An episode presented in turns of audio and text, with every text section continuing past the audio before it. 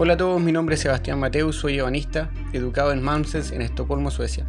Mi interés personal siempre han sido los procesos y las historias que hay detrás de cada persona relacionada con algún oficio.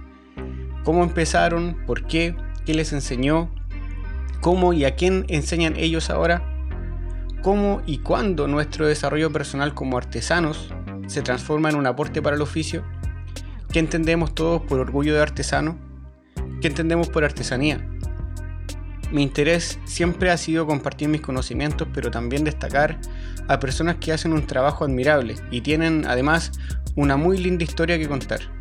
Les doy la bienvenida a este podcast en donde hablaremos de banistería, artesanía, diseño y gente relacionada a los oficios.